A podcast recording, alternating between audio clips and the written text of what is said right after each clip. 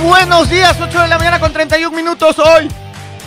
Es medio hipo. 8. Medio hipo. Oh, Hoy Ocho. es 8. ujú.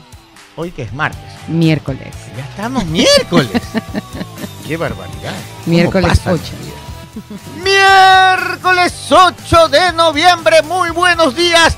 Ya mismo es quincena. Y ya dijeron los estudiosos del clima que el 15 de El noviembre 15. arranca el fenómeno Sí, del niño. sí, salga encapuchado. Ajá. Bueno, salga con su cobertor, con su paraguas. Hay unas botas plásticas.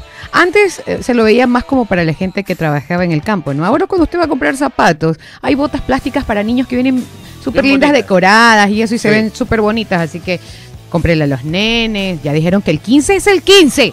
Hay unos Ni zapatos. un día más ni un día menos. Hay unos zapatos que, Mm. que mi esposa quería que me compre. Y le digo, no me gustan, cómprate. No me, no me los compré. Yo soy rebelde, así, Así es, así sí. de rebelde soy Así yo. de re- Pero el zapato es, es- no sé si han visto, para los que les gusta ya, eh, em, zapato, no, no, no bota, sino zapato normal. eh. GR o GOR, GOR ni sé cuánto. Entonces cuando tienen este sitio quiere decir que son tienen impermeabilización el zapato. Ah, mira tú. Obviamente no es que se va a meter a la playa con el zapato. ¿no? Obvio, obvio, obvio. Pero o por acá en Guayaquil que nos llenamos de agua hasta no la rodilla. exacto, no se va a meter con el agua a la cintura. Sí, pero claro. esto le ayuda cuando, cuando está lloviendo Ah, a, que, ok. a que no se le moje la media, por lo está menos. bien, está bien, interesante. Sí, Los venden aquí también en Marathon y todo. Bien. 8 con 33 minutos. Muy buenos días, Jenny Mar, Yuri Calderón. ¿Cómo están? Buenos días, contenta como siempre, dice alguien por allí. Bueno, casi siempre. 8 de la mañana con 33 minutos. Se ríe, Pito, es loco.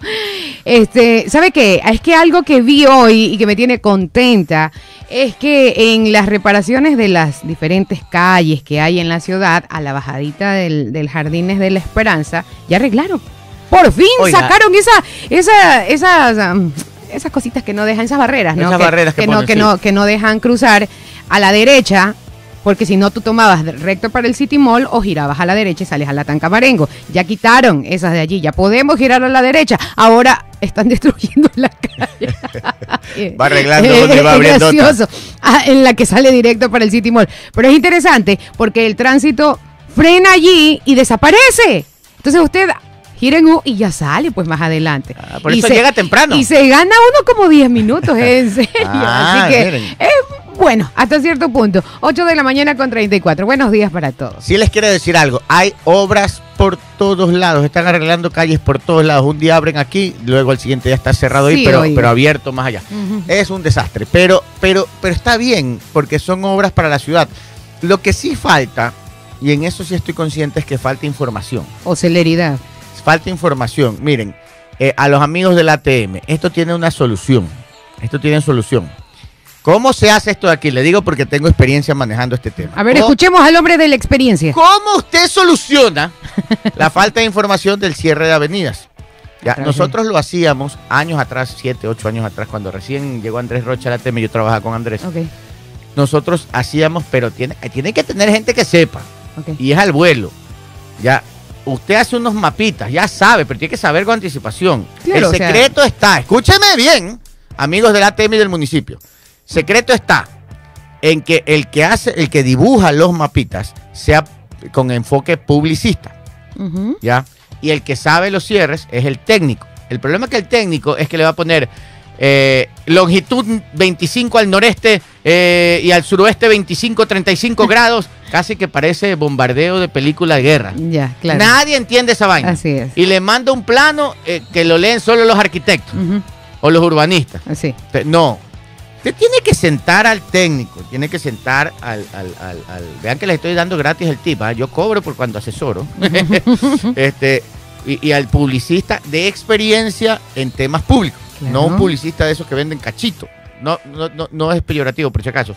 Me refiero a un publicista de consumo masivo, sino a un publicista que tiene más, más, más experiencia, diseñador gráfico en temas públicos.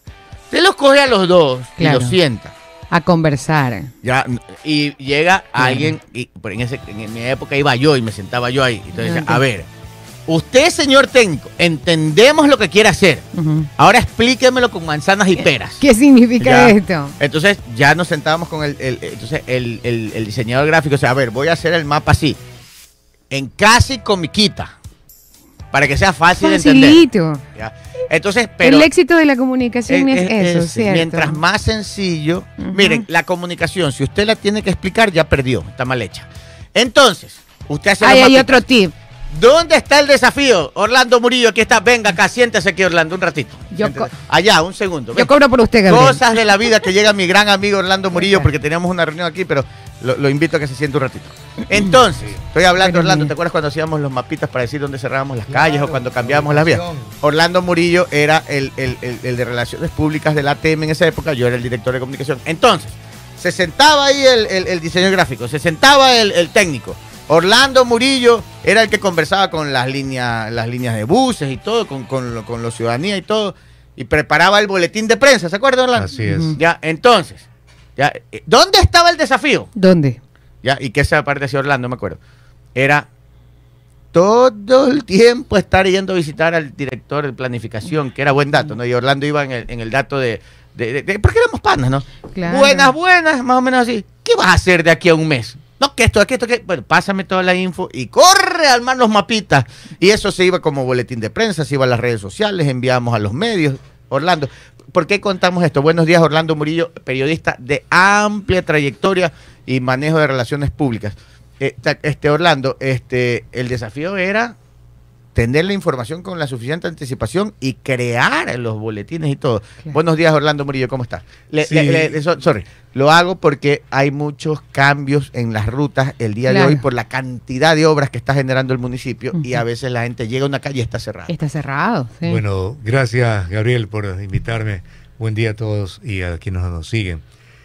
Me, me ocurrió ayer, venía del centro a una cita urgente con un, un asesor, a, alguien que estoy asesorando en materia de comunicación acá al norte y la realidad es que me tomé 30 minutos en llegar hasta por aquí, por atrás de Mall del Sol.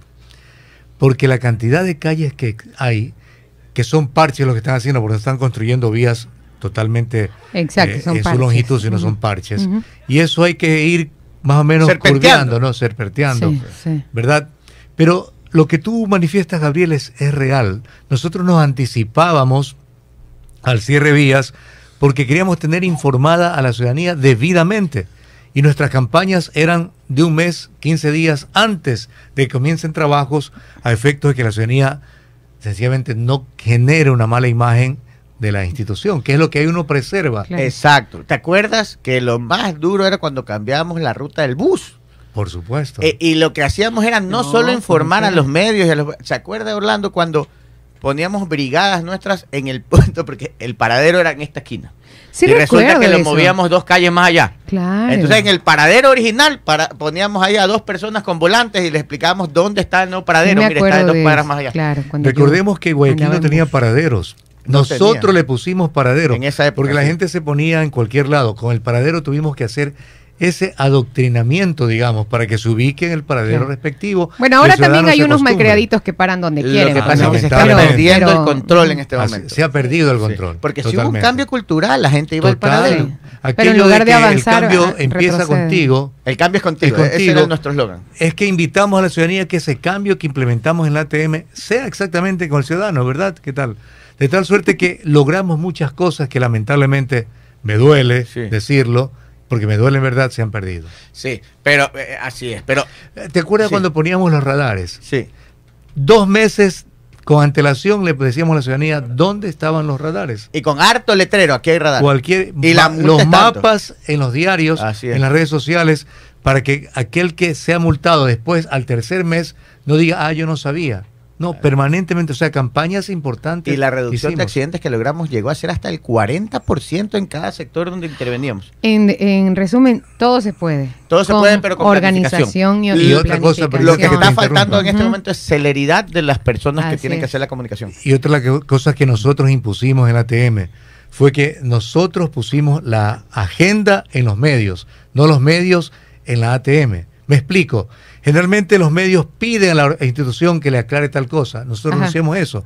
Nos anticipábamos, de tal suerte que teníamos rueda de prensa martes y rueda de prensa jueves. Ah, Era así, antes de mover un dedo, Se explicaba lo que se iba a hacer. Mm. Así y es. eso disminuía muchísimo la incertidumbre y los cuestionamientos que se podían generar. Formas de manejar la comunicación. Orlando y yo, por si acaso, somos profesionales. Esta fue una consultoría gratis. ¿Sabes, ¿Sabes qué también falta? Buenos días. Eh, ¿Qué tal? Charlie arroba. bueno, Hace yo no rato está aquí. Yo, yo no, claro, estaba escuchando atentamente. Claro. Yo, yo, para mí, lo mejor es que estén arreglando las calles. Sé que trae ciertos malestares porque genera tráfico.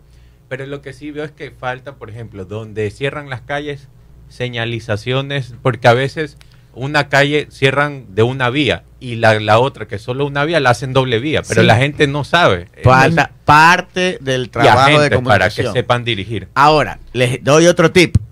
¿Te acuerdas, Orlando, cuando decíamos hay que poner señalización? El proceso de señalización oficial es engorroso y toma tiempo.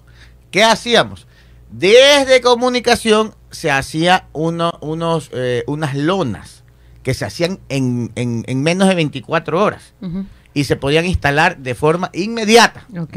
Eso está faltando en este momento. Mm, sí. Y eh, ahí se ponía, ¿te acuerdas? En sitio poníamos mapa y los letreros que decían desvío, cerrado, temporal.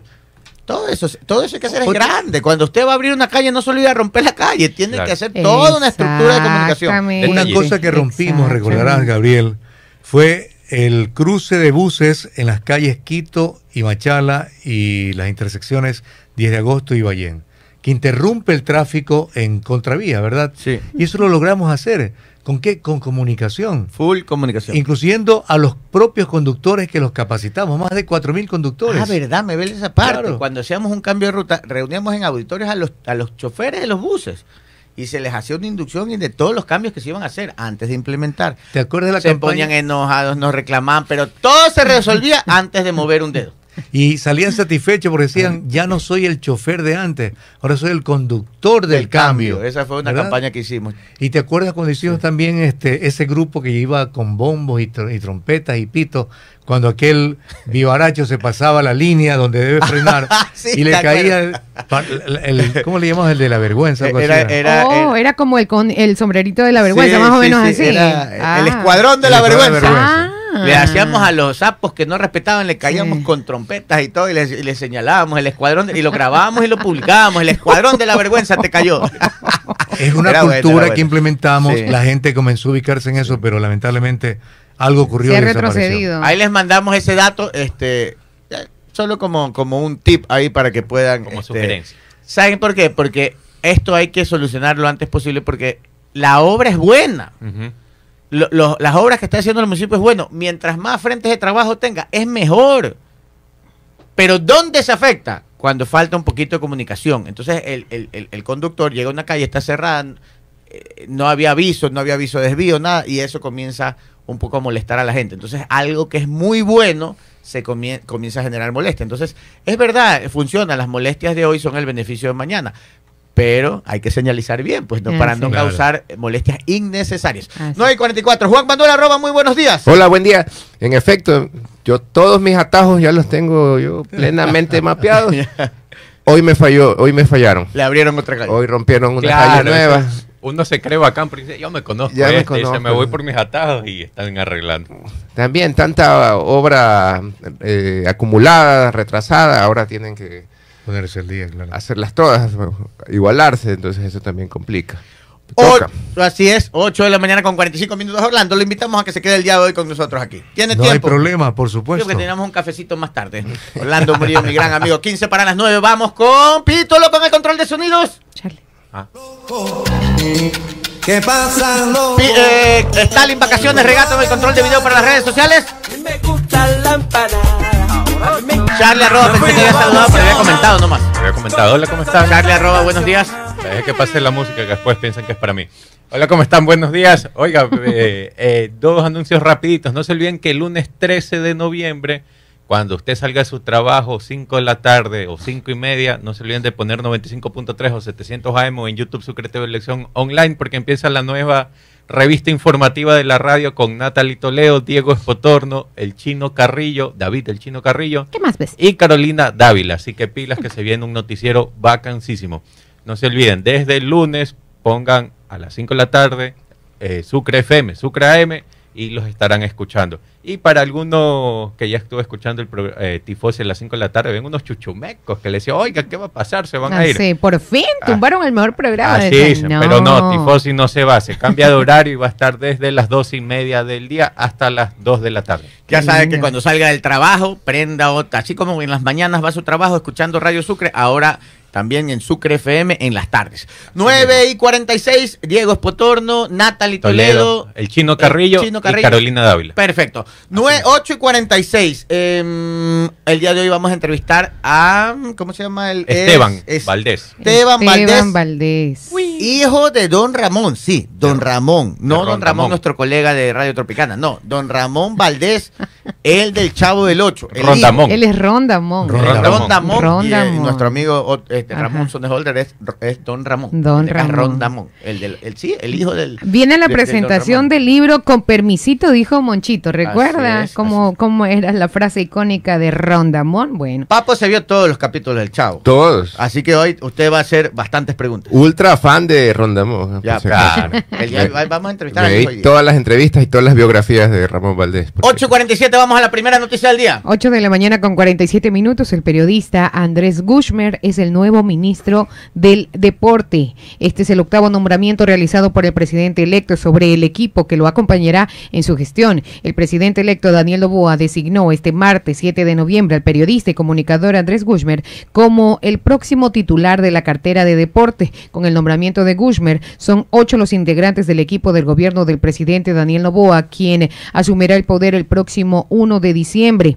Esta no es la primera experiencia en el sector público de Gushmer, pues previamente fue electo como concejal del municipio de Guayaquil, donde presidió la Comisión de Deportes y Medio Ambiente. El comunicador también tiene experiencia como periodista deportivo, productor, comentarista y entrevistador. Logró su título de licenciado en comunicación social y cuenta con un programa de liderazgo en la Universidad de Georgetown. ¿De dónde? Ah, Georgetown. ya, muy bien. 8.48, ¿cómo lo ven? Papo, tú que, a, a ti que te gusta el deporte. Eh, lo conozco Andrés, lo conozco Andrés, es una persona con muy buenas intenciones, muy buenas ideas, preparado, muy, muy bien formado y sobre todo que entiende, entiende la, la- la problemática del deporte ecuatoriano. Yo creo que es una, una, Acertada. una- una acertada elección. Yo pienso lo mismo, también lo conozco a Andrés. Primero es un caballero, Sí, por supuesto. súper bien formado académicamente. Tiene experiencia periodística, que es importante el tema de comunicación en estos casos. Segundo, tiene experiencia empresarial.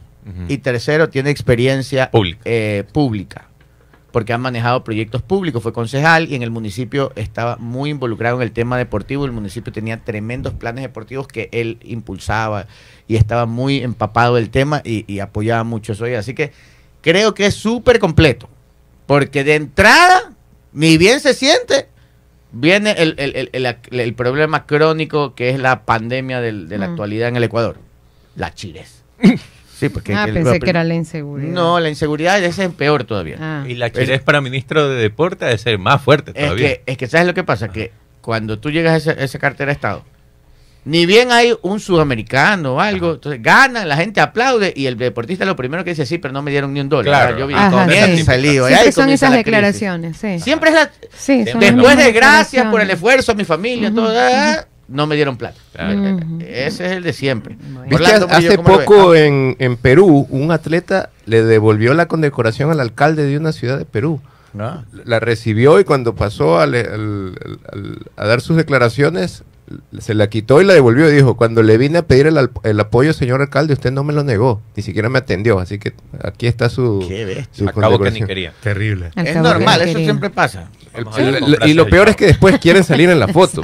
Cuando ganó el atleta, cuando ahora Allí sí, sí. ahí, ahí, Allí sí. ahí quieren salir los, los que les interesa salir en la foto. Ajá. A mí me ha pasado sí que yo he estado en, en instituciones públicas cuando van a condecorar, ¿no? Y algunos llegan muy agradables y todo, pero otros llegan que son los que los que han públicamente, no voy a decir quién, ¿no? Pero hubo uno que públicamente dijo que no le habían dado nada, que él solo, y este ganó internacionalmente muchas cosas. Oh. Y cuando llegó al, al lugar donde lo iban a condecorar, no saludó a nadie, no, Nah. no dejó que nadie le tome ni una foto, estaba enojadísimo. Cogió la condecoración y se fue sin despedirse de nadie. Bueno, pero entonces no vaya a la condecoración, pues no. Bueno, Claro. pero tenía- Pienso, pienso, Bueno, sí, no pero es que sé. tenía razón también, ¿no? Que no lo habían Sí, apoyado. sí, lo entiendo, lo Y entiendo así le pasa con perfectamente. todos los deportistas. Yo me acuerdo Carapaz cuando ganó, no me acuerdo si fue el Giro de Italia, también dijo, no, las Olimpiadas, también dio unas declaraciones, decía, o sea, todo esto es gracias a mí, porque el, el- el Ecuador Así nunca me apoyó en Claro. nada. O la marchista Glenda Morejón, También, que de- no, no tenía ni zapatos para, para entrenar, ¿no? Solo a los futbolistas apoyan. Ah, sí. Ah, Oiga, vamos, Javier. El NIN.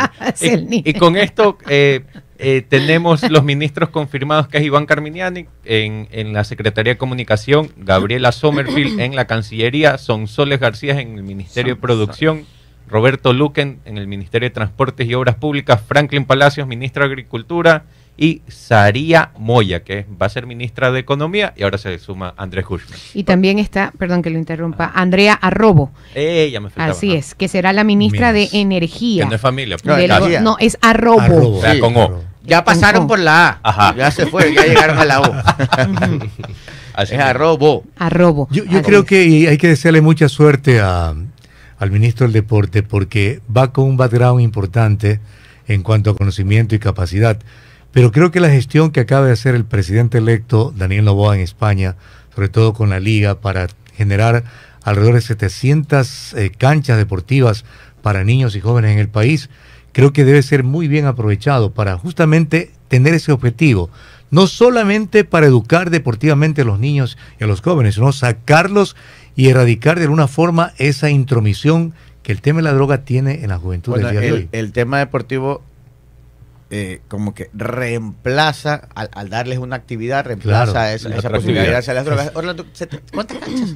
700 No, no me- y no me- algo- no conozco bien la noticia. Sé, sé de lo de la Liga Española con... Sí, con- son más de 700 pero canchas. que ellos, ellos financian o cómo es la cosa. Hay un, hay un convenio Ya, para que la experiencia dada en España Ya. se la traslade acá al Ecuador. para construir canchas Para de fútbol construir canchas- y escuelas de fútbol. Y escu- escuelas de fútbol sobre todo, escuelas de fútbol, en diferentes partes del país. Con la Sobre- Liga Española. Con la Liga Española, sobre todo en las ciudades donde mayoritariamente hay la influencia de la droga en la niñez y juventud. Ah, pero eso es un proyectazo. Esto es con la Liga Pro. Con la Liga Pro de Liga Pro de Ecuador y, Y la la- Liga Española de fútbol. Ahora estuvieron en Madrid con Daniel Novoa, si no me equivoco, en la Liga Pro que estuvo. Claro, el presidente de la Liga Pro y también Eh, estuvo ¿Cómo se llama el de la Liga Pro? eh, Este- no recuerdo el nombre, pero El- sí me acuerdo El de acá, el, el calvo, el calvito. Lor. Lor, Miguel Ángel Lor. Miguel Ángel Lor. Sí. Y también estuvo eh, Valencia, el futbolista ecuatoriano, que jugó en España y conoce del tema. Claro, claro. ya- A ver, ya, ya me acordé de la entrevista. Miguel Ángel Lor dijo que él, él venía trabajando años con este proyecto y que cuando lo vio a Daniel Novoa ganar, le pareció interesante comentárselo. Se lo comentó y Daniel Novoa dijo, ya, ahora, en este momento, ni siquiera se sienta en la presidencia y ya está firmado. Así es. Ya está todo caminando. Así es. Muy bien. La parte económica no la sé, pero el hecho de que tenga un respaldo de una liga No, ya. internacional Claro, Mucho lote. ya está Ya, para, mucho lote. va para adelante. Y normalmente se puede conseguir financiamientos a veces no reembolsables para este tipo de proyectos. Así es. 8 y 54, ¿algo más? No, No. En, en Vamos a la ese tema, siguiente no. noticia. Vamos con más información. El presidente eh, Guillermo Lazo firma decreto que dispone seguridad dentro y fuera del país para expresidentes, ex vicepresidentes y sus O sea, cónyuges. para él. No voy a apagar la luz. Póngame eh, música de chisdato, por favor. Sí, ¿tiene? Presénteme el chisdato. ¿Cómo le pondríamos a este Qué chisdato? caretuco. Eh, no. Pues, sí, sí, más o menos. Por ahí debería ir, pero Por es ahí como debería que ir. Mm. Ya tengo mi pelota cuadrada, más o menos. Con las frases del chavo, Sí, sí, sí, perfecto. vamos con la parte del chavo vamos. que íbamos a entrevistar al hijo de Don Exacto. Ramón. ¿Quién va a presentar? Eh, yo, pues. Va, presente. A ver, ¿cómo se llama? Eh, ya tengo mi pelota cuadrada. Así es. Fantasías politiqueras animadas de ayer y hoy presentan. Ya tengo mi pelota cuadrada. Con Gabriela Roba. Resulta Resulta que. que para este chidato tenemos que hacer memoria. Y A nos ver. vamos a ir al pasado. Usted cierre sus ojitos y piense. Érase una vez. Y comience a irse hacia atrás en el tiempo, en su mente. Y recuerde, recuerde aquellos días, hace casi dos años, cuando se estaba posesionando recién nuevecito y flamante Guillermo Lazo. No vaya muy atrás porque fue hace poco, porque lo votaron rápido. Hace dos años nada más. Fue hace dos años nomás, no llegó a cuatro, pero vamos, casi ni a medio periodo llegó. A ver, Ustedes recordarán a ver. que Lenín Moreno había salido del cargo Ya. y estaba en Miami trabajando en la Universidad FIU en Ya. un programa de, de experiencias de exmandatarios, exministros eh, en la FIU. La FIU tiene un instituto que se llama el Adam Smith Center y ahí estaba Lenín Moreno dando charlas, ¿ya? Charlas a los estudiantes de la universidad. Ustedes recordarán que alguien por ahí, uno de esos de tecla brava y, y- y- y- y de, y de lengua relajada, había soltado un chisme falso. Y ¿Qué había dijo? dicho, Lenín Moreno pidió un Mercedes-Benz para trasladarse en Miami, lo cual después fue comprobado que era falso. Ok. Ya. Entonces Guillermo Lazo salió ¿Qué en dijo? esa época. Ujú. Espérese. Ay, ay, ay. Tenía dos meses de haber salido del cargo Lenín Moreno. Ok, Ya. Y salió en noticias. Una lamparota, un show. Vamos a quitarle la seguridad a los expresidentes, ex vicepresidentes. ¿Se acuerdan? Porque Claro. querían ahorrar. Porque hay que ahorrar dinero y que no es posible y hay que ahorrar y, y- y- y que no hay dinero. Y, y le quitó la seguridad a expresidentes, a vicepresidentes, a todos les quitó. Tan solo dos meses después. Claro, porque, porque es lógico. Pero Es como lógico. ustedes saben que una cosa es con violín y otra con guitarra, Así Porque mismo. como digo una cosa, digo la otra. Así porque mismo. hay cosas que son como todo. el mundo da vueltas. Y para Guillermo Lazo el mundo dio vueltas más rápido de lo que él esperaba. Así No fueron cuatro años, fueron Como dos una ola lo revolcó. Un tsunami le cayó y ¡fum! lo botaron del puesto. Ahora que le toca a él, Ajá. comienza a revisar, ¿no? No, pues ahora no, compañerito. Y eso que él no necesita porque tiene los recursos suficientes para él contratar su propia seguridad, pero bueno. Comienza a revisar y dice, oye, dice, Cierto.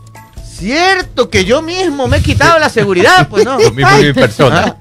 Póngale cero. Es que a lo mejor él, cuando entró, a la- que tenía dos meses, dijo, aquí me quedo ocho años.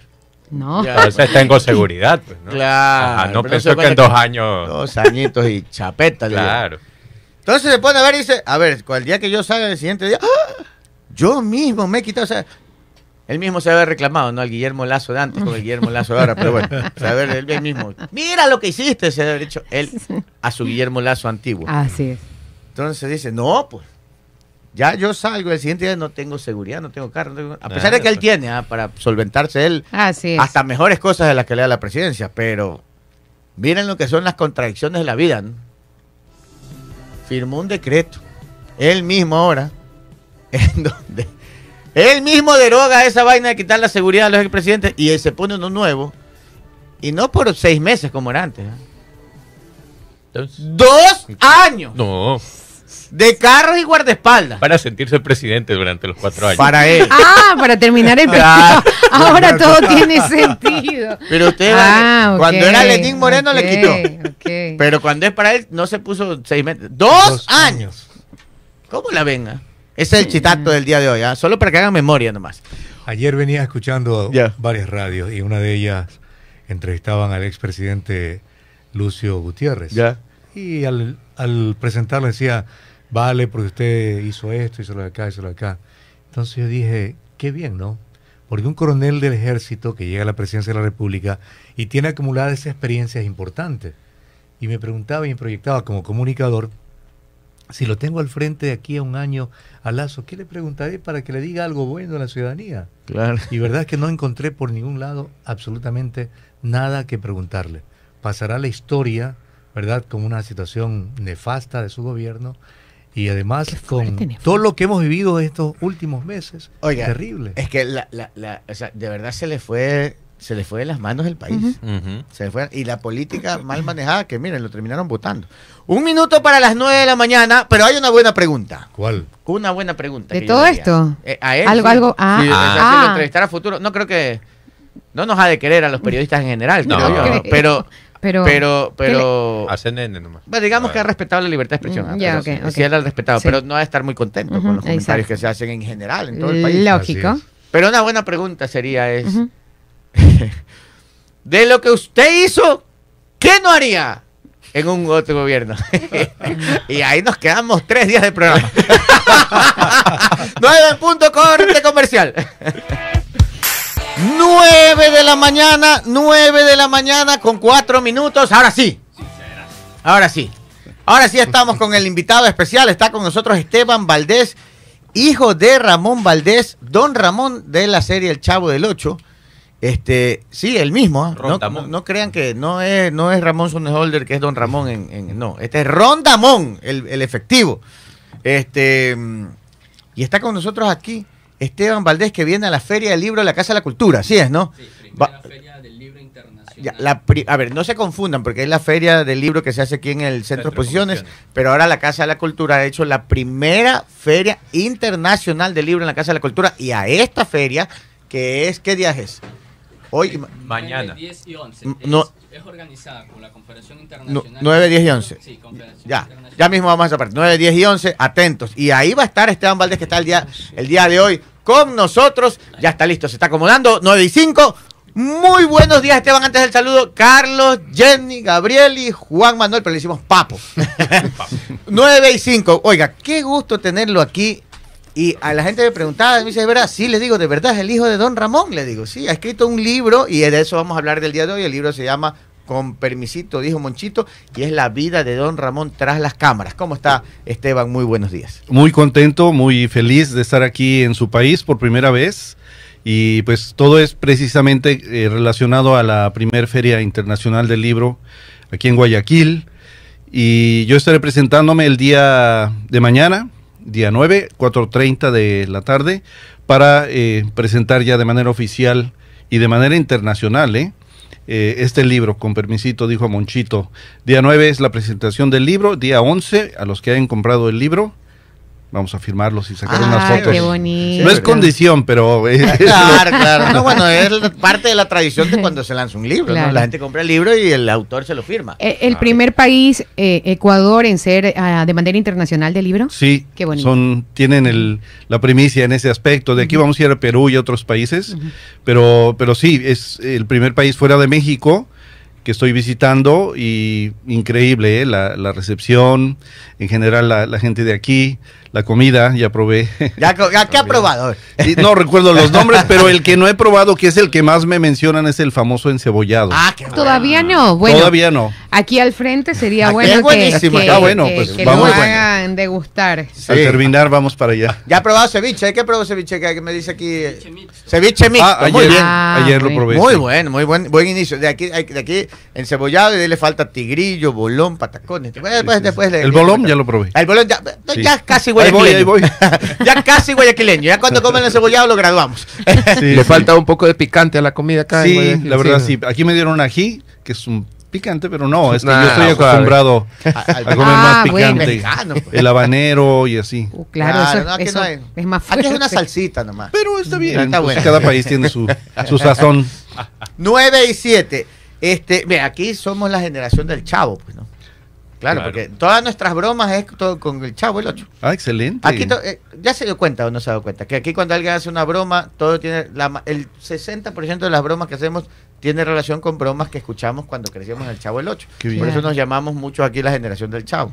Es más, aquí yo hago un segmento que se llama Chidatos, que cuento chismes políticos en broma y le pongo un nombre. Y por lo general, todos salen de una frase del Chavo. Claro, porque Ah, como digo una 60%. cosa, digo la otra. Más o es, menos. más o menos así. Si ahorita él dijo, sí serás. Ya, sí, sí, sí. Está muy arraigado en, nuestro, en, en- en nuestra forma de hablar. Muy, muy, muy arraigado.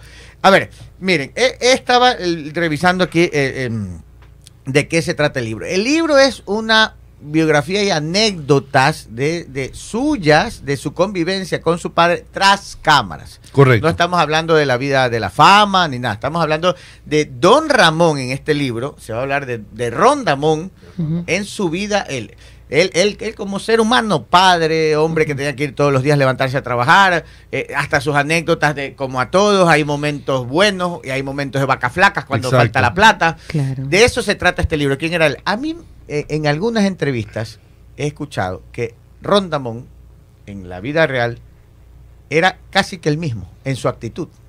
Era exactamente el mismo. Quizás una línea muy delgada en algunos detalles que no es exactamente como, como Don Ramón el de la tele. Pero eso es lo que creo que le va a encantar a la gente. Descubrir precisamente que detrás de cámaras, o antes de llegar al estudio, mi papá era la persona que ven en la televisión. Si, si ustedes se dan cuenta, bueno, no, no- que no se hayan dado cuenta, pero don Ramón era el único que no era un personaje. O sea, no requería un maquillaje o un disfraz. Mi papá, así como vestía en El Chavo, así vestía en la casa. Entonces, y muchos de los oficios que hacía mi papá en el programa, como carpintero, zapatero, peluquero, entre otros. Bueno, fue el hombre de los mil oficios. Lo hacía en la vida Claro. real. A mí una vez me agarró, eh, no sé, yo tenía cinco años y aquí aparece inclusive una ilustración así tipo cómic, que mi papá le dijo, a ver, te voy a cortar el pelo. No sé por qué, me cortó el pelo, pero luego me rapó, a- así a- Ya. a- dicen allá en México, a coco, ¿no? O sea, Ya. con navaja. Sí, sí, sí, sí. Y como buen barbero, dijo, pues le voy a echar un poco de, de perfume o loción, como cuando uno se rasura, te echas. No había, no había loción ni perfume, solo alcohol de 96. No. Entonces, imagínate. O sea que eso era para capítulo. Salí corriendo, impresionante, y, y aquí está el, aquí está el, una de las ilustraciones, Ah. Ay, qué donde se ve esa, la ilustra, qué bien. esa escena. Sí, porque no tenemos fotos de todos los Claro, pasajes. Claro. Pero qué chévere. Pero- o sea que hay partes ilustradas, qué chévere. Sí, no, hay artistas de todo el mundo. La portada es de un artista brasileño, Rafael Lemos. Ay, La contraportada bonito. también, pero hay de Perú, eh, y Francia Chacón y de Argentina. Entonces, Hay muchas fotos de Don Ramón. ah, la- el álbum de fotos está impresionante y ahí está, Sí. obviamente parte de, de lo que tuvo que ver con su trabajo, sí, como Don Ramón, como les decíamos. Pero hay muchas fotos familiares. Ah, es que ese libro, el libro es familiar. El libro es. Uy, aquí hay una foto en que le está bañando a la nieta. Tengo entendido que, que el libro es eh, Guau. antes de que Don Ramón estuviese en El Chavo del Ocho, o sea, de toda la fama que se Sí. Eh, mundialmente, o sea, a nivel americano. Es correcto. No, eh, yo me tuve que investigar la historia de los abuelos de mi papá. Años 1800, ¿no? Aquí aparece al principio una de las fotos, el, el bisabuelo, mi bisabuelo, de donde viene, Ahí Ya la- está. Ahí están. sí, las Rafael. Rafael Gómez Valdés. Oiga, qué maravilla de fotos. Que aquí les recomiendo. O sea, eh, eh, lean el libro, pero se van a encontrar con unas fotos Sí, realmente inéditas de Don Ramón. Qué maravilla. Claro. De personajes que fueron muy Sí. queridos, ¿no? sí. Don Ramón, ay, definitivamente maravilloso. Ah, Él es un conocedor de la historia de, de Rondamón. Es un Sí. fanático. Sí, sí, muy fan, muy fan, de verdad. Ah, qué bueno. Sí, siempre. Me, me da gusto. Tú dices que son de la generación, pero realmente este programa, ya hablando del programa como tal, tiene más de 50 años que se empezó a transmitir en México y que llegó aquí. Ustedes son como de quinta generación, hablando de los finales de los 60 Sí, y porque me de acuerdo los que mis 70. primos mayores eran los que veían. Ok. Exacto. Exacto. Y eso me hace muy feliz que gente Es más, joven. cuando yo comencé ya, ya, ya, yo cogí ya, digamos, un poquito ya más adolescente, yo cogí es el, ya cuando eran los últimos, que había Ah. los caquitos y todo, ¿se acuerdan? Ahí está. Ya, ya eran los, los otros, pero los mejores son los primeros. Esos son La fabulosos. verdad. Acá nosotros Oiga, comenzamos a seguirlo desde niños porque lo, lo veían nuestros padres Claro. y crecimos con esa, con esa cultura. Seguramente en la, la mayoría de países de Latinoamérica sucedió lo mismo, pero acá el fenómeno fue in- impresionante. Claro, Hasta eh. ahora. Bueno, los más jóvenes ahora como que ya tienen acceso a, a otras opciones, entonces Sí. no, no lo llevan así en el Como pensamiento nosotros. como nosotros, Claro. la gente de nuestra edad. La cultura, que incluso hasta los cachitos, las los palomitas de, bueno, estas palomitas de maíz, por decirlo, ¿no? Venían con los de- muñequitos de El Ah. Chavo y era una colección de todo pues, esto sí. que teníamos los muñequitos. Oiga, preguntan por acá, eh, sí. ¿dónde pueden conseguir el libro en Estados Unidos? Pero así, por favor, hay varias personas preguntando. Ah, ok. El libro está hace más de dos años en la plataforma de Amazon. Ah, ya facilita, Según el país- facilita. Ok. Sí, ahí lo, se lo, manda- lo pueden descargar de manera digital o lo pueden pedir de manera física, donde vivan en cualquier lugar del Ah, mundo, pero en. Estados Unidos, pues con más razón. Oiga, le voy a contar un secreto que nunca había contado. A ver, ¿Sabe Oh, que no. no. sé si fue Gama TV o TC Televisión. Gama. TV creo que fue. Aquí Gama TV eh, es un canal nacional, que eh, ahora, es, ahora es esta- del gobierno. Y ellos pasaban el chavo y pasaban el chavo animado. Entonces cuando empezó el chavo animado, lanzaron unos muñequitos, Rondamón, el chavito, todo en, en peluche. Ah, Y nunca pude acceder a uno. wow. eh, eh, hasta ahora. Entonces, yo, yo, yo fui ministro de, de Comunicaciones del Ecuador. Entonces, cuando fui ministro, lo primero. Moviste las influencias. No, no, pero no las moví tan bien porque me presentaron a los gerentes y todo. Le digo, También. eh, dice, bueno, ministro, ¿qué hacemos? Le digo, bueno, le digo, vamos a trabajar así y todo, pero eh, ya terminó la reunión. Le digo, solo les quiero pedir un favor. Busquen si no les quedó en la bodega alguno de esos peluchitos, a los muñequitos, pero no, tan moví tan malas influencias que no conseguí el muñeco. No Oh, Sí, ser. oiga, 9 14. A ver, en otros temas. Cuénteme esto de aquí. Este, esto hay mucha gente que no sabe, pero yo sí he seguido varias entrevistas. Este, don Ron Ramón es de una familia de artistas, porque el Loco Valdés y, y Tintán creo que también. ¿Cómo es ese parentesco familiar de estos tan famosísimos? Porque era una familia de mega famosos en México. Sí. Sí, bueno, iniciando con mi tío Germán Valdés Tintán, que fue quien comenzó en el cine en los años 40, y fue él precisamente el que invitó por primera vez a mi papá a trabajar en una película en 1949, Calabacitas Tiernas, Ya. que se la recomiendo más que nada porque siendo la primera película de mi papá, se echa un swing, bailaba swing, porque los Valdés tenían talento para todo. Y sí, eh, Loco Valdés, Cristian Castro, pues es mi primo. Claro. Ah, Y claro, dicen pues. que me parezco a él, pero no, él se parece a mí porque yo nací primero. y lo interesante que también lo incluyo en el libro es que los Valdés, dos de los Valdés, Germán y mi papá, se casaron con dos hermanas Julián. Quizás aquí no fueron muy eh, conocidas, pero eran can- era un trío que cantaban canciones de todo el mundo, guapísimas, Ah, guapísimas, ya, ya, no es por nada. Y este, y entonces imagínense esa explosión de talento de la familia Valdés con las Julián, era así, hicieron eh, teatro musical, hay algunas fotos aquí. Bueno, aquí está la el, el la acta de matrimonio de, de mi papá y la boda de mi mamá. Que yo digo, oye, mi papá era, era, tiene que haber tenido una manera de hablarle a mi mamá para conquistarla, porque no es por nada. pero mi mamá era guapísima. Y Es este- labia, aquí le decimos labia, Ah, cuando bueno, tiene está. facilidad de palabras para conquistar. Exacto. Y sí, hay artistas por todas partes. Un hermano de mi mamá, cantante de ópera, vivió en España muchos años y había locutores de radio, Y- y- compositores. Y, Tintán, el Loco Valdés y Ron Damón, que eran hermanos, ¿verdad? Eh, este, se llevaban bien, tenían buena relación. y Sí, todo. fíjate que ese es el mejor legado que nos dejaron Ya. mi- mis padres y mi mamá, que fueron muy unidos desde siempre, o sea, los Valdés, los hermanos, o sea, ya casados cada quien con su familia, seguían frecuentándose y no se diga ya, pues conforme fueron muriendo, ¿no? La pérdida de un hermano yo creo que es lo- la- una de las cosas más feas, pero unidos hasta la muerte, literal. Y ahora nosotros, a la generación de mis hermanas y yo, mis primos, hace precisamente un, un año organizamos una valdeciada donde Pero qué chévere. no sí Y fue Cristian Castro. Lo- no es que él está no no quiero hablar mal él de es su él vida de artista. pues, está en muy apartado compromisos. Ah, él está muy apartado. Bueno, es que, a ver, les cuento, porque es que la gente no sabe. Usted sabe que yo tengo los datos. Ah, sí, sí, La claro.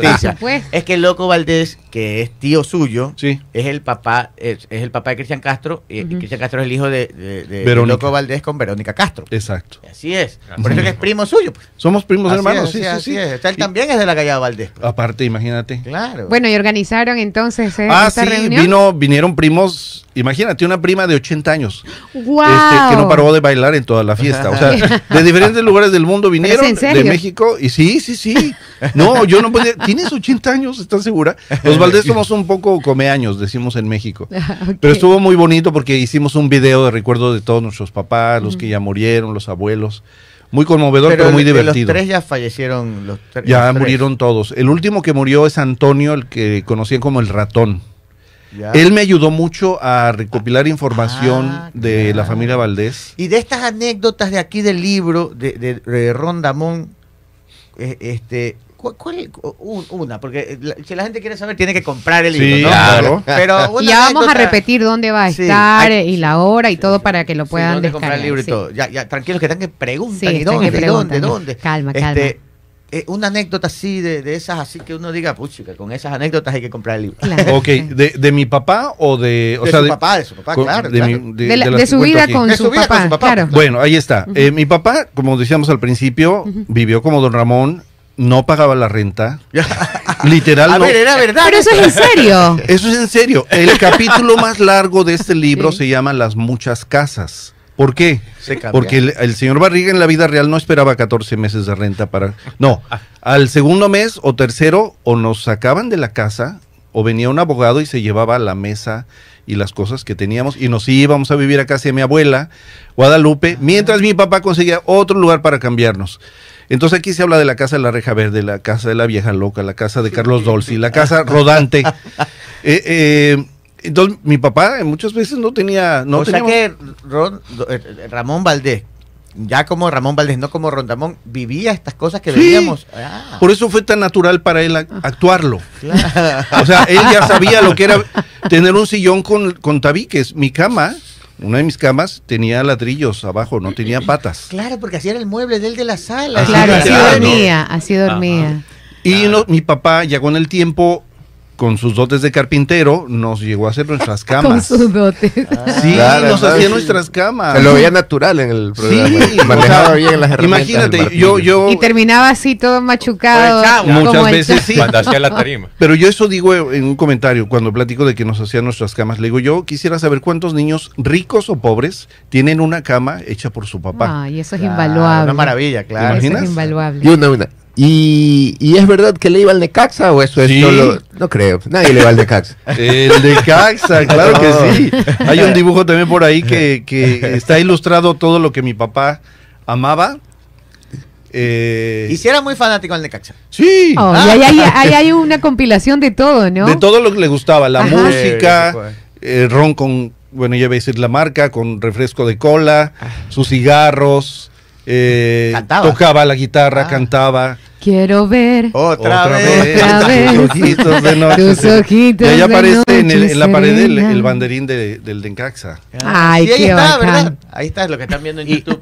Oiga, y había, él tenía alguna admiradora así tipo la bruja del 71. o ¿Una admiradora? Sí, Que así sí como. él tenía. O sea, como, como La- doña Clotilde, que, Que vivía eh, Ramón. Pues me enamorada imagino que perdidamente. sí. Oye, tres veces se casó, somos diez hijos de mi papá. Wow. Diez, sí. Sí, sí, sí. Ok. Mi, mi mamá fue En la... eso sí no era, difer- era diferente a la serie, porque tenía Sí, una eh, lo que te digo, cosas muy mínimas, pero sí. Sí, sí, sí. Y este, sí, tuvo primera esposa, tuvo dos hijos, Rafael y Ramón, eh, ahí está el primer Ramón que Ya. tuvo. Segunda esposa con mi mamá Araceli, Araceli Gabriela, sigo yo Esteban, Carmen y Selene. Y al final, con su tercera esposa, tuvo tres hijos, que son Jorge, Diana y Miguel. Miguel tenía un año cuando mi papá a los 63 años murió. Ah, Imagínate, fue el que 63 menos años y tenía un hijo de un año. Disculpe, ¿y usted cuando su papá falleció, cuántos años tenía? Yo tenía 28 años. Eso lo cuento en el libro. De hecho, el libro comienza con una escena, por así decirlo, triste, que se llama El último viaje, Ah. donde yo voy en el carro llevando a mi papá de una ciudad de Cuernavaca, México, al hospital, ya sabiendo que Ah. eran sus últimos. ¿De qué falleció? De cáncer. Cáncer, sí, sí, sí. Yo estuve con él hasta el final, así. ¿Y usted pudo compartir en el set, asumo lo acompañó muchísimas veces, alguna grabación, al- al- algo que recuerde de allí, de los compañeros de su papá, de la chilindrina, porque mencionan que, eh, que el cariño que ellos se tenían era, era real, Sí. ¿no? Y creo que el éxito del chavo se basa en eso, que es muy realista todo Sí. lo que se muestra allí. Sí, sí, sí. Ese es otro regalo que hasta la fecha disfruto. Ujú. Ahorita vamos a verlo si fui al set o no. Pero esa amistad que existió entre mi papá y Carlos Villagrán, Edgar Vivar, María Antonieta de las Nieves, hasta la fecha yo soy amigo de ellos. Me están mandando videos, cada uno de ellos promoviendo mi libro. Ah. Vayan a Guayaquil. vay- o sea, imagínate que me Sí. enchina la piel, ¿no? De saberlo. No fui al foro más que una o dos veces, porque yo le digo a la gente, a ver, tu papá, así empieza el libro, ¿no? Tu papá que es arquitecto, y tú vas a las obras de construcción de tu papá. No, pues yo me quedo en mi casa.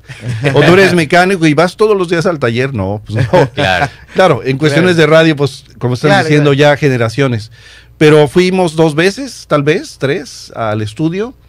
Y a las giras una vez, tal vez lo acompañamos, pero pues era el trabajo de mi papá. Oiga, y él, y él, eh, ¿cuánto tiempo antes de fallecer ya dejó, dejó de ir al set a grabar este, eh, eh, hasta, hasta qué edad grabó el chavo? Ok, em, es parte también de una historia muy interesante que fue con Carlos Villagrán en uno de los programas que hizo, porque mi papá, bueno, el chavo, mi papá dejó el chavo desde 1981.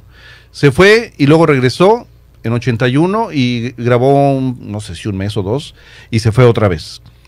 Pero de ahí estuvo con Carlos Villagrán Claro, trabajando. porque ahí lo reemplazó la acuerdo. La Vizcabuela, Jaimito el Cartero, Sí, sí, sí, que bueno, ya no era lo Ya mismo. no era pero lo bueno, mismo, para nada. entonces mi papá eh, filmó los últimos programas, creo que el programa era Akekiko, y es interesante que la última escena donde mi papá sale en un programa de televisión es yendo a un cementerio, Ah. porque digo, la historia es larga, pero él entra ahí, eh, y es un cem- cementerio real, ¿eh?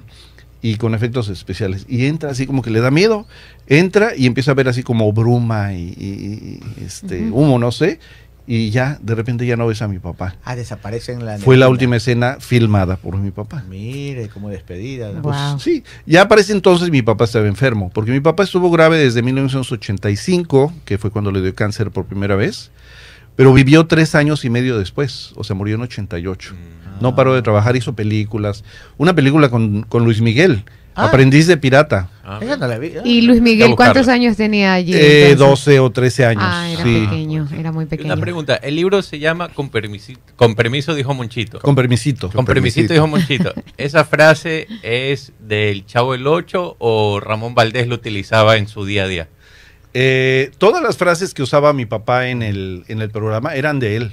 Ah, todas. Realmente. Y con permisito dijo Monchito, pues mi papá era Ramón. Monchito es la. El diminutivo, manera- el- la parte Ajá, cariñosa Monchito, de exactamente. decirle. Y así le decían todos sus hermanos. Ah, Ah, en, la vida real le decían Monchito. Sí, claro. Todos sus Monchito, hermanos. o Rorro, porque así también le No, decían. pero Rorro no tanto. Rorro, pero eran las... sus las- Ah, hermanos. entonces, entre la familia, Moncho, como aquí Papo yo, es Juan Manuel, yo le digo Papo, mi primo, Papo. Ay, ok. A- Allá era. Monchito, Monchito. Sí, Monchito era su, su, su, su Ah, apodo. Mire, oiga. Y, y nos pregunta Pipo Arroba, que también es parte del programa, dice que cuando, si cuando los retaba les gritaba, ¡fuera de aquí! Sí, claro, fuera, fuera.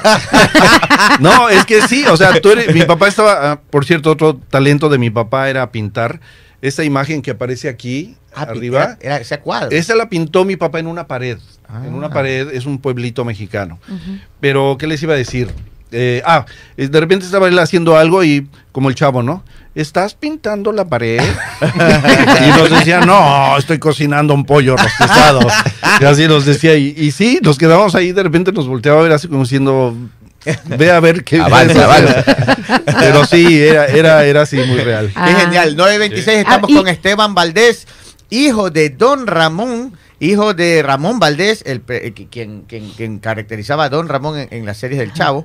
Y, y nos, está, nos está presentando su libro con permisito, dijo Monchito. Este libro lo va a presentar en la Feria del Libro Internacional de la Casa de la Cultura 9, 10 y 11. Mañana, desde mañana, mañana. desde mañana. Va a estar él ahí el día de mañana. Mañana. Sí, se va a 4 de la tarde, ¿verdad? 4.30 4.30. y jueves a las 5. Ok, Así allí que va a si- estar si se ponen pilas, van, compran el libro y él se los se los El firma. sábado van a estar decir- autografiando, ¿verdad? Podemos- El, eh, exactamente, el sábado, Ya. día 11. Podemos decir el valor del libro porque nos están preguntando Sí, también. sí, sí. eh, de hecho, tuvimos una conferencia de prensa. Yo me enteré ahí del precio que va a haber en la feria. Ok, ¿Ok? ok. Eh, 10 dólares. Ah, 10 dólares. mira, Perfecto, que no es un regalo maravilloso. Oiga, qué maravilla. Oiga, qué ¿y maravilla qué esto. anécdotas? Porque nos quedó pendiente eso. A ver, ¿alguna anécdota que tenga en el set con su papá Ah, y, ok. y- y los otros actores? Claro, bueno, yo me acuerdo que la vez que fui al estudio, me llamó mucho la atención que había vasos y tazas muy grandes.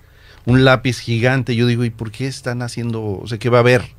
Ya luego me enteré que era uno de los capítulos del Chapulín Colorado donde él toma Qué las bacán. pastillas de Chiquitolina. No, qué bacán. Y entonces, cuando se Los hace efectos chiquito... especiales de, de Sí, ellos oye, eran que lo fue un, precursor de efectos especiales Claro. que Estaban adelantados a la época. muy adelantado, Sí, claro. muy el chroma key que volaban y hacían. Ajá. Entonces, eso recuerdo, eso recuerdo. Qué bacán. Qué interesante. ¿Te imaginas haber estado en el set de las pastillas de Chiquitolina? No. Sí, claro, claro. ¿Cuál era el, no era, no era el Pocas Trancas era? ¿Cuál, no, cuál era eh, el, el- el personaje de los malos cuando hacía de malo? Casi siempre sea de Chiquito. tripa seca. Tripa Tripa seca, seca, rascabuches. El Pocas Trancas, el. Guajinais. Coajinais era Carlos, Era Carlos eh, Villagrán. sí. Eh, Pero, no, pues, pero el, el suyo, el, el, Ramón era el, el, el Tripa seca, Pocas este, trancas. pocos trancas, este, rascabuches, Super Sam.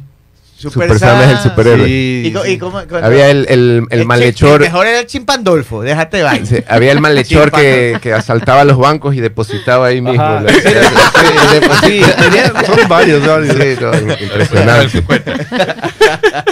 Qué bueno, qué bueno. el peterete. El me El dijo. Peterete. peterete, claro, sí. Claro, qué, qué maravillosos personajes. Sí. Oiga, ¿y alguna vez alguna vez así, no sé, una reunión de panas, así como vamos a hacer una parrillada y de repente usted viene a entrar al profesor Girafales, así. Sí hubo, ¿usted los vio alguna vez? Sí, claro. eh, recuerdo que a donde más llegamos a ir juntos como familias era un rancho que tenía Rubén Aguirre en un pueblo que se llama Tepetlaustoc, en México. Y era un rancho porque tenía sus caballos y tenía sus vacas. Y, este, y ahí se sentaban pues todos, Roberto, Florinda, Carlos, mi papá. Y ahí andaban comiendo, tomando, haciendo bromas. Qué. Nosotros obviamente no nos quedamos ahí porque vas a un rancho y tú quieres ir a ver la- las vacas Claro, y los jugar, toros y- pues. y, nos perdíamos. Por cierto, un- vi un nopal, un nopal, un cactus Ya. que da tunas. ¿Saben, ¿saben cuáles son las, las tunas? Es la fruta de un nopal. Ah, ya. Ah, ya. Es muy dulce. Ya. Bueno, yo vi una y dije, voy a tirarla con un palo, pero como me la estaba robando, la agarré. Eso, Ya. como dices tú, no lo he contado primera Ya. vez. Y dije, para que no me descubran, voy a meterme la tuna en la bolsa. Ya, ya. Con lleno de espinas. no te platico cómo terminó eso, pero este, pero sí, allá en ese, en ese rancho íbamos muy seguido y todo el grupo y se todos, juntaba. ¿te imaginas? Vamos a una parrillada, ¿con quién? Con Don Ramón, Doña. Florinda. Y se tomaban 71, sus tequilitas, sus roncitos. sí, sí, sí. Bueno, mi papá le Imagínate- encantaba la, el ron con Coca-Cola. Bueno, ya Imagínate ya- si la Cuba Libre le llaman. Si naturalmente eran tan, tan graciosos, tan chistosos. Imagínate imagínatelo ya con dos o tres. No. Oh, no, Sí, eso era una sí. fiesta, ¿cierto? Sí, Chévere. claro, Qué claro. maravilla. Qué ¿no? maravilloso. No, imagínate las giras, como mencionan que estuvo aquí en Guayaquil, María Antonieta en una entrevista que yo le hice, por cierto, un canal de YouTube, Ramón Valdés. Ah, ya, perfecto. que es, Es eh, su, su canal. Sí, sí, sí. Ya. Ahí hay entrevistas con Edgar, María Antonieta, Carlos Villagrán, Roberto Gómez Fernández, con todos. Mar- eh, Paloma, la hija de eh, Ángela Inés Fernández. Pero, eh, o sea, fue muy interesante escuchar de ellos todo lo que hacían, las giras. A veces, en un estadio, no me acuerdo si fue en Chile, hicieron dos funciones con estadio lleno, pero no, se, te- no se podían regresar al hotel. Tienen que quedarse ahí porque si salían, la gente lo seguía impresionante. Wow. Y di- di- platica María Antonieta una anécdota que mi papá, y esa cualidad también la tengo, yo si ahorita me dejan de hablar, me quedo aquí dormido. y mi papá, para descansar, se, se acostó en el suelo y ahí se quedó dormido. y dicen que le hicieron la broma, que se empezaron a parar todos al lado de él como si estuviera muerto. No. Y llegó el que el secretario, el que le llevaba la- las tortas. ¿Qué pasó? Dice, estamos velando a Ramón. Y eh, se puso a gritar porque pensó que era cierto. Imagínate cómo, o sea, imagínate lo divertido.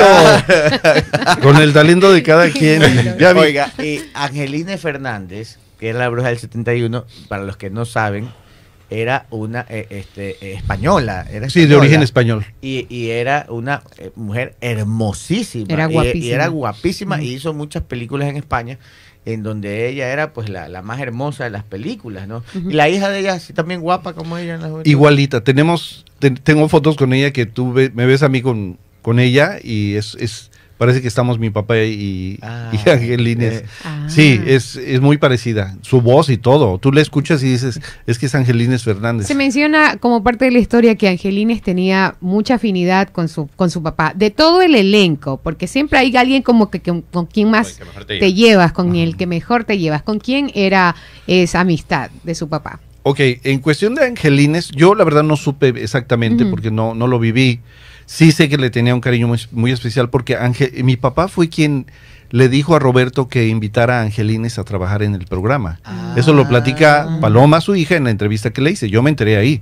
Entonces sí había una amistad muy, muy cercana que inclusive hay un rumor que están muy cerca eh, en, el, en el panteón, en el mausoleo, eh, la de mi papá y la de ella, pero no, están en otro lado. Pero sí se crean mucho y sí sufrió mucho Angelines por su muerte.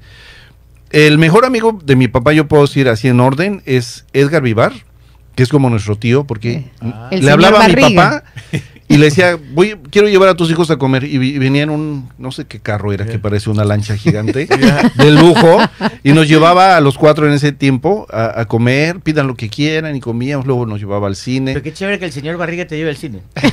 Imagínate. Y Carlos Villagrán era más amigo de él en cuestión de complicidad. Los ponían siempre en el mismo cuarto de hotel. Ah.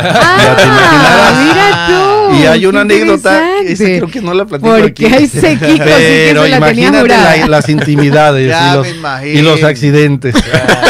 Esas escapadas del hotel. Sí, sí, sí. No, eso sí, del hotel no podían salir. Ah, ah, No. ah, los agarraba, pues. Pues es que imagínate, a veces se asomaban así tipo Pues, Michael Jackson. Usted vivió, la, usted vivió la, la mega fama de su Sí, sí, exacto. ¿Cuántos Sí. años tenía en esa época? Bueno, yo tenía nueve años cuando él empezó Ah, a trabajar en televisión, aunque nosotros no teníamos televisión, porque todavía no tenía dinero para comprar una televisión, pero más o menos eso.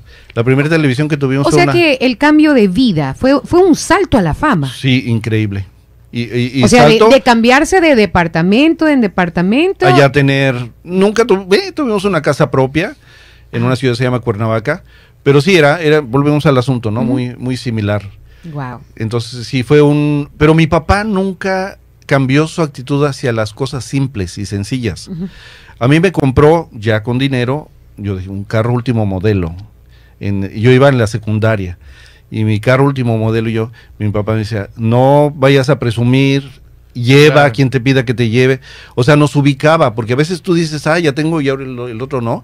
Mi papá no le gustaban los lujos, pero los disfrutó cuando, cuando los Cuando tuvo. pudo, claro. qué bien. claro, qué cuando pudo. Qué bonito. Oiga, qué gusto tenerlo aquí. Sí. Hoy día nos acompañó Esteban Valdés, hijo de, de Ramón Valdés, el famoso y querido eh, de, por todos nosotros, do- Rondamón. Eh, va a presentar su libro. Con permisito, dijo Monchito, el día de mañana es, es, es 9, 10 y 11 en la Feria del Libro Internacional en la Casa de la Cultura. Él va a estar ahí hoy y mañana, mañana es las 4 de la tarde, firmando el libro. Hoy no, perdón, no mañana, mañana, y el... Y el... Ajá. Perdón, mañana. mañana 9, 9 y 11. 9 y 11 va a estar firmando libros. 9 y 11, acuérdense, el 10 no. O 9 y 35, oiga, Y, qué gusto. y el libro lo podrán comprar dentro de la feria por Sí, 10 dólares. Va a haber un módulo especial Ajá. donde ahí, este, si se forman y alcanzan. Pero en las, librerías, en las librerías ya debe estar. Sí, hicimos un, hicimos un tour antes de cualquier cosa de varias librerías, las más importantes de aquí de Guayaquil. Ok. Y es muy gracioso porque decía, por lo menos en esa librería, no recuerdo el nombre, ya quieren 30 ejemplares, Es porque son volar el 30 libro. empleados. Ah. Ya, ya los empleados compraron los primeros 30. Es que este va a volar. este libro va a Seguro que sí. Seguro 9 que y 35, qué gusto. Nos hemos pasado con 5 minutos, pero ha valido la pena. El siguiente programa, que nos disculpe, pero ha valido la pena esta entrevista. Tremenda entrevista, qué gusto tenerlo aquí. Un placer, La mucho gusto y sí. saludos a todos los que se conectaron. Un abrazo. 9 muchísimas y gracias. 35, nos despedimos. Hasta mañana. Hasta el día de mañana. Chau, chau.